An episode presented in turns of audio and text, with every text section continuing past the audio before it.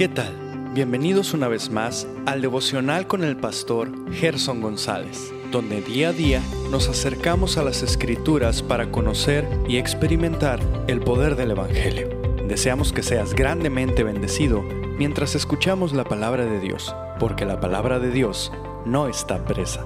Comenzamos.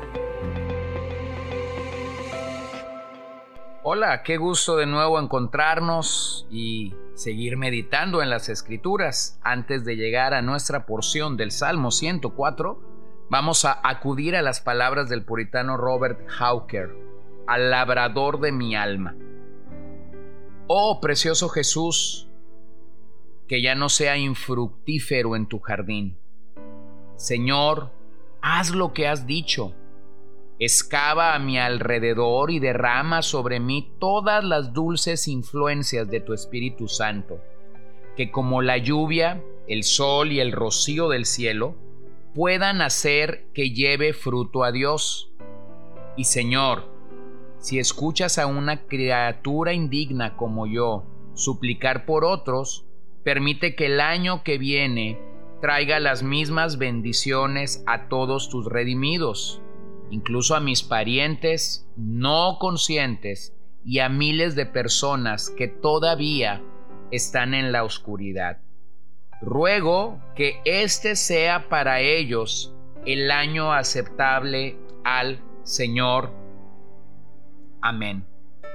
Bueno, aunque es una pequeña petición y es una pequeña meditación, creo que es sorprendente reconocer la necesidad que posiblemente muchos alrededor de nosotros tienen de que esa temporada o este año en el que estamos sea el año aceptable, el año de salvación para sus vidas. Así que posiblemente tú tienes a más de una persona cerca de tu corazón pero lejos del Señor.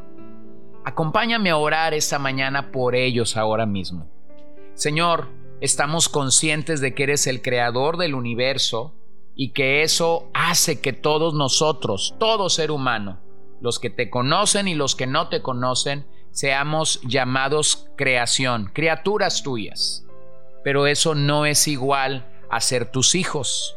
Así que por esta razón nosotros queremos unirnos con nuestros hermanos que tienen una necesidad clara de pedir por sus hijos, por sus padres, por sus esposos, por ah, la familia cercana para que sean salvos. Señor, yo pido que esta temporada en la que nos encontramos pueda ser una temporada donde muchos ah, puedan venir a ti y donde la salvación pueda, por gracia, por medio de la fe y solo para la gloria de Cristo, venir y ser presentada a cada una de sus vidas, de sus almas y de sus corazones. Rogamos por ello en el nombre de Jesús y rogamos que con tu poder creador, con tu aliento sigas soplando hálito de vida para que aquellos que están muertos espiritualmente puedan proceder a la vida eterna. En el nombre de Jesús es que lo pedimos. Amén. Bueno, y estamos haciendo el recuento en el Salmo 104 de la creación. Ya hemos considerado en nuestros episodios anteriores cómo el Señor provee básicamente todo en los primeros nueve versos, hablando del primer y segundo día de la creación, del verso 10 al 18, señalándonos lo que sucedió en el tercer día. Ahora pasemos versos 19 al 23. E hizo la luna para medir las estaciones. El sol conoce el lugar de su ocaso. Tú ordenas la, la oscuridad y se hace de noche. En ella andan todas las bestias del bosque. Rugen los leoncillos tras su presa y buscan de Dios su comida. Al salir el sol, se esconden y se echan en sus guaridas sale el hombre a su trabajo y a su labor hasta el atardecer. Ahora tenemos al sol y a la luna, parte de la creación, no creadores. Bueno, muchas culturas se han distinguido por adorar al sol y a la luna, señalando con esto lo que ya hemos mencionado en días anteriores, la idolatría que muchas personas tienen por la creación. Y siempre que tú tienes a alguien adorando a la creación, evidentemente tendrás a alguien que no está considerando al creador.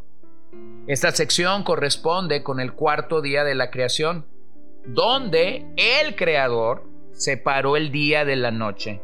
Entonces aparecieron el sol, la luna y las estrellas.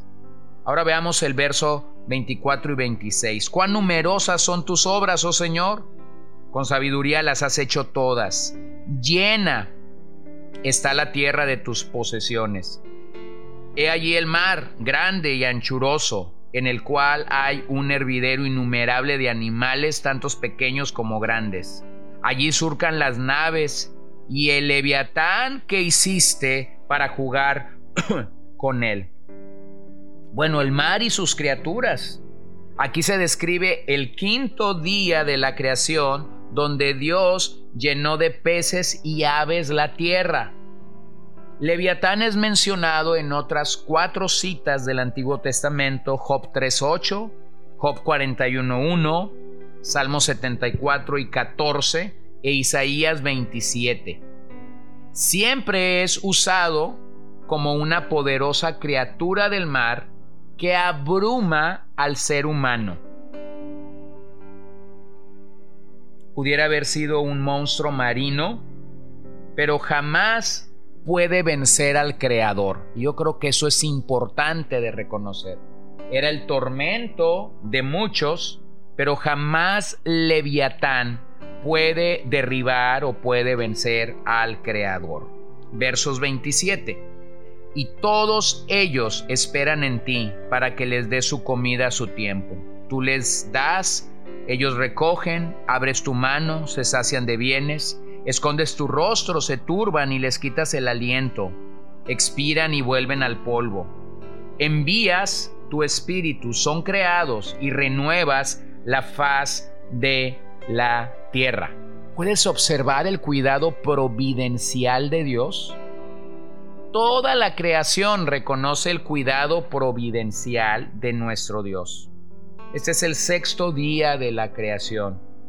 Dios creó los animales, Dios da vida a Adán y le da mandatos de qué hacer, así como los alimentos para poder sustentarlo. En el verso 30 Dios envía su espíritu, una mejor traducción es su aliento o aliento de vida al hombre. Sin embargo, se han levantado voces como la de Friedrich Nietzsche, quien negaba al Creador y sus leyes. Él dijo, el hombre ha de ser entrenado para la guerra y la mujer para darle recreo al guerrero. Toda otra cosa es tontería. La felicidad del hombre es yo quiero. La felicidad de la mujer es él quiere. Pero eso cuando visites, por eso cuando visites a una mujer lleva un látigo. Bueno, esta es la filosofía de muchos seguidores de Nietzsche el día de hoy, pero no es lo que las escrituras proclaman claramente. Del verso 31 al 35, el salmista se desborda para bendecir al Dios creador, quien creó y sostiene el universo. ¿Cómo no hemos de adorar al Creador junto al salmista? Al igual que nosotros cuando tenemos este cuadro perfecto de su creación. Sin embargo, en su oración, ora para que los impíos no sigan contaminando el universo de Dios, así refiriéndose a los últimos días, donde el Señor tendrá a bien darnos cielos y tierra nueva. Es entonces que el trato de Dios sobre los pecadores será definitivo.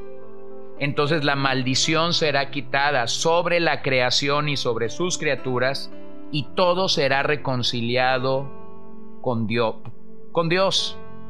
Así que Dios crea lo que quiere y además lo gobierna. La razón es que es inigualable en su poder. No lo hace por una necesidad, sino lo hace por deseo. Verso 31. Sea para siempre la gloria del Señor. Alegres el Señor en sus obras. Él mira la tierra y ella tiembla. Toca los montes y humean. Al Señor cantaré mientras yo viva. Cantaré alabanzas a mi Dios mientras yo exista. Séale agradable mi meditación. Yo me alegraré en el Señor. Sean consumidos de la tierra los pecadores y los impíos dejen de ser. Bendice alma mía al Señor. Aleluya. Bueno, permíteme terminar con cinco razones que John Piper nos regala para la creación. Número uno, la creación no es simplemente una obra del Padre hecha para Él como algo que tuvo que hacer porque el Hijo no lo satisfacía del todo.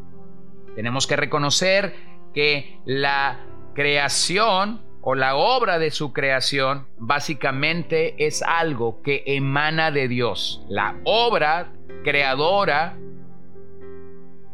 satisface la gloria que siente tanto el Padre como el Hijo o el uno del otro. Número dos, Dios se gloría en las obras de la creación porque éstas lo alaban a Él. Número tres, Dios se deleita en las obras de la creación porque expresan su incomparable sabiduría. Número 4. Dios se gloria en las obras de la creación porque revelan su inigualable poder. Y número 5. Dios se gloria en las obras de la creación porque ellas nos llevan a apreciar la hermosura de su divina persona. Romanos 1.20 dice, porque las cosas invisibles de Él, su eterno poder y deidad, se hacen claramente visibles desde la creación del mundo, siendo entendidas por medio de las cosas hechas, de modo que no tienen excusa. El mundo en que habitamos tuvo que haber tenido un origen, ese origen tuvo que haber tenido una causa, esa causa tuvo que haber sido inteligente, esa inteligencia tuvo que haber sido un ser supremo, y ese ser supremo que siempre fue y siempre será, tuvo que haber sido el Dios eterno, creador del cielo y de la tierra. Así que el salmo termina como inicia, con una expresión de autoafirmación y el reconocimiento divino del Señor. Bendice, bendice, alma mía, al Señor. Así que yo espero que al meditar en este salmo puedas tener un cuadro completo y correcto de por qué nosotros nos unimos para exaltar y para adorar al Creador. Que el nombre de nuestro Creador sea glorificado en nuestras vidas, en nuestros matrimonios, en nuestros hijos, en aquellos a los que les compartimos las buenas noticias de salvación el día de hoy. Padre, gracias, gracias Señor. Gracias te damos por tu amor, por tus cuidados, por tu obra creadora tan perfecta. No hay un solo detalle que se haya escapado de ti. Todos, absolutamente todos los detalles en la creación son la obra perfecta de tu mano. Y queremos adorarte, y queremos exaltarte, tal y como el salmista nos enseña a hacerlo. Al reconocer cuán numerosas son tus obras, oh Señor. Con sabiduría las has hecho todas. Llena está la tierra de tus posesiones. Señor, este es tu mundo, esta es tu creación y tú eres el Rey. Permítenos unirnos a todos al unísono para proclamar, bendito y glorificado sea el Creador del universo, el sustentador y el Rey de Gloria. En el nombre de Jesús oramos. Amén. Gracias por acompañarnos el día de hoy. No olvides compartir este devocional con todos tus conocidos y recuerda que puedes seguirnos en Podbean, Spotify y Facebook como CCBN Los Mochis para que puedas escuchar todos los mensajes, los devocionales y también seguir nuestras transmisiones en vivo. Esperamos que nos acompañes el día de mañana. Que el Señor te bendiga.